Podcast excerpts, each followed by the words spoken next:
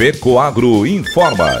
Dentro de instantes, forma-se a rede de comunicação cooperativista para transmitir as notícias do agronegócio e do cooperativismo. Apoio institucional. Cicobi, mais que uma escolha financeira.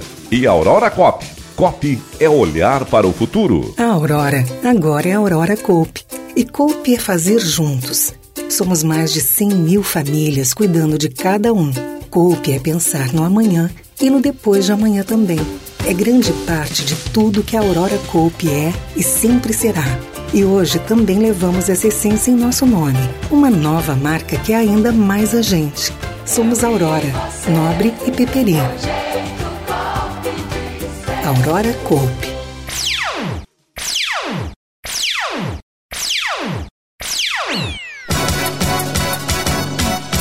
Antes de deixar o governo, Sopensa garantiu os recursos para o programa Troca-Troca 2023.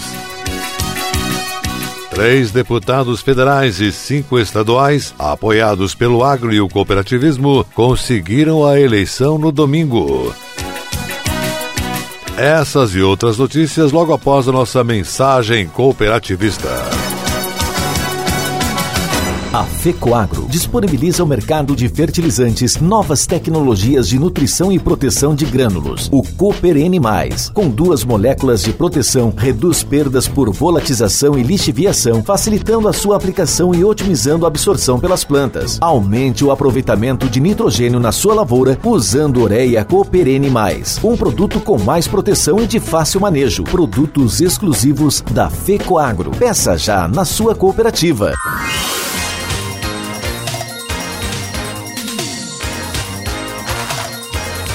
Agronegócio hoje.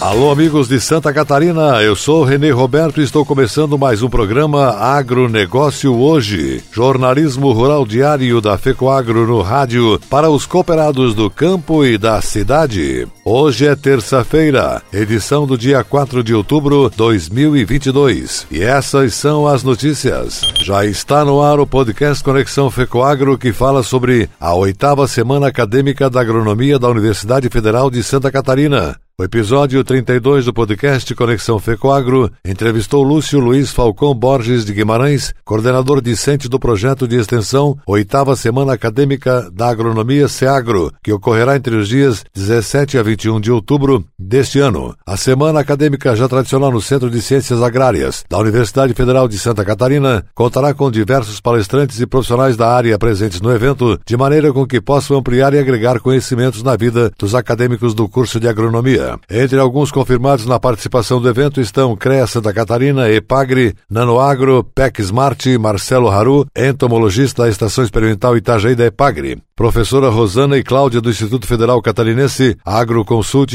egresso da Universidade Federal de Santa Catarina, Aldir, atuante em Lavras, Novotero, dentre outros. A organização espera um público de 150 estudantes, além da participação de alguns professores. As palestras devem ocorrer durante o período da manhã e à tarde, no auditório da Epagre, no bairro Itacorubi, em Florianópolis. Confira o episódio hashtag 32 anchor.fm barra Conexão Fecoagro e também no Spotify.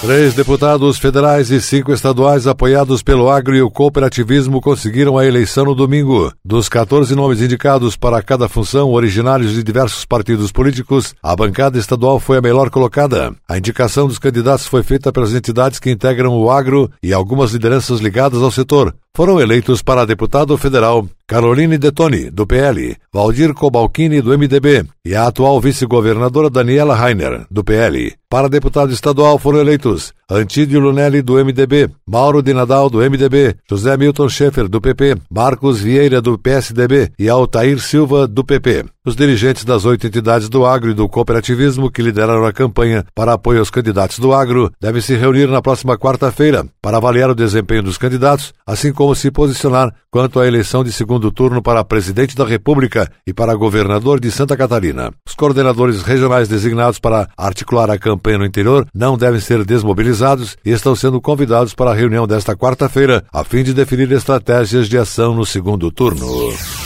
Foi comemorado no dia 30 de setembro último o Dia da Secretária. Para marcar a data, o Sescope Santa Catarina realizou na última quinta-feira palestra online com o tema Inovação e Tendências para Secretárias. Maria Elizabeth Silva Delia, professora, consultora, palestrante e coach, com mais de 20 anos de experiência em secretariado, conduziu o evento que destacou as competências agregadas ao papel profissional do secretariado no assessoramento aos gestores e às cooperativas. A professora apresentou um panorama do mercado empresarial antes e depois da pandemia, mostrando a reconstrução do perfil profissional com os novos desafios impostos pelo novo cenário. Com isso, enfatizou que a cada crise o profissional deve passar por uma renovação para adaptar-se à nova realidade. Ela discorreu sobre os desafios pós-pandemia, elencando o protagonismo do profissional do secretariado junto às instituições e lideranças, apontando a superação desses profissionais na busca por informações e realinhamento das atividades nos novos formatos apresentados a eles. Segundo Elizabeth, os secretários e secretárias são agentes facilitadores que cuidam dos projetos e pessoas assumindo cada vez mais competências comportamentais sob uma postura de inovação e criatividade.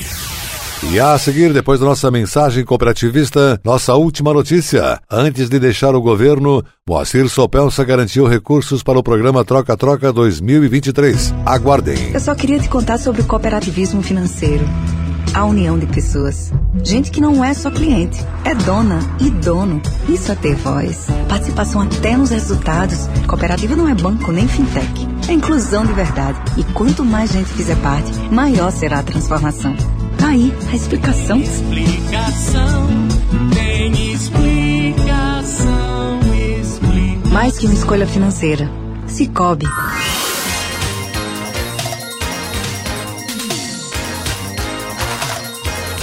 Agronegócio hoje. Ok, voltamos pelas emissoras da Rede Catarinense de Comunicação Cooperativista nesta terça-feira. E agora atenção para a última notícia.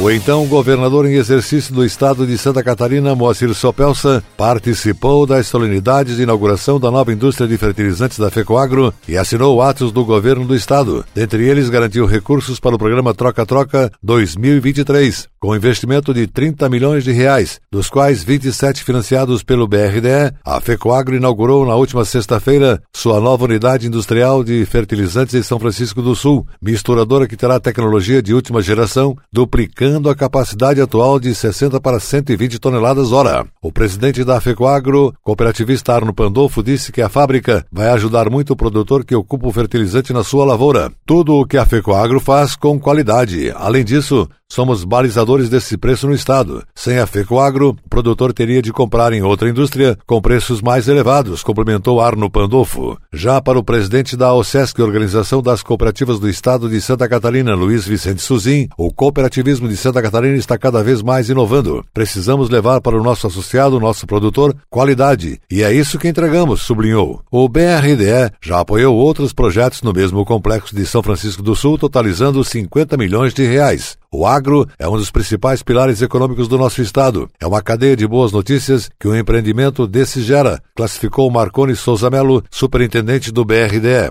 Já para o secretário da Agricultura de Santa Catarina, Ricardo Mioto, a nova misturadora é o retrato da qualidade do agronegócio em Santa Catarina. Afirmou, os fertilizantes são estratégicos para que a produtividade seja maximizada. Como Santa Catarina é pequeno estado, precisamos investir em tecnologia. Esse investimento vai refletir ainda mais rentabilidade no homem do campo. Com isso, toda a sociedade vai bem. O Brasil deverá se consolidar nos próximos anos como o maior produtor mundial de alimentos com qualidade, rentabilidade, produtividade e sustentabilidade. É o avanço do agronegócio e o governo do estado tem de estar junto, prevendo essa infraestrutura, seja logística de assistência técnica através da EPAGRE, sanidade animal e vegetal por meio da SIDASC, complementou Mioto. É a maior empresa de fertilizantes de Santa Catarina e temos a felicidade de estar instalada em nossa cidade, até pela facilidade logística por causa do porto, colocou o prefeito de São Francisco do Sul, Godofredo Gomes Moreira. O então governador do estado em exercício, Moacir Sopelsa, fez questão de destacar a importância do cooperativismo. Afirmou: essa indústria tem capacidade de produzir quase todo o fertilizante que Santa Catarina consome. Os investimentos feitos e o trabalho dos associados são revertidos em benefício do próprio cooperativado e na qualidade do que é produzido. Essa é a diferença do cooperativismo, finalizou Sopelsa. O presidente do Porto de São Francisco do Sul, Vladimir Fay, pontuou que a fábrica é importantíssima para o estado e, nesse caso especial, para o porto também. Todos esses fertilizantes chegam pelo porto, então é fundamental que a gente tenha maior retroárea para armazenar e fazer a mistura, fazendo com que chegue mais rapidamente às propriedades catarinenses que produzem nossos alimentos e, ao mesmo tempo, nossos grãos que são exportados. Na ocasião da inauguração também foi assinado o protocolo de intenções para a construção de uma passarela na BR-280 em frente à fábrica da FECOAGRO. A obra terá investimento de 3 milhões e meio de reais com recursos repassados pelo governo do estado e executada pela Prefeitura de São Francisco do Sul. Governador Sopelsa, Mioto e Arno Pandolfo também assinaram um protocolo de intenção definindo os recursos para o programa Terra Boa, o troca-troca de sementes para 2023, onde estão previstos recursos de 119 milhões de reais para repetir os volumes de sementes de milho, calcário, kits forrageiros e kits solo saudável para 2023.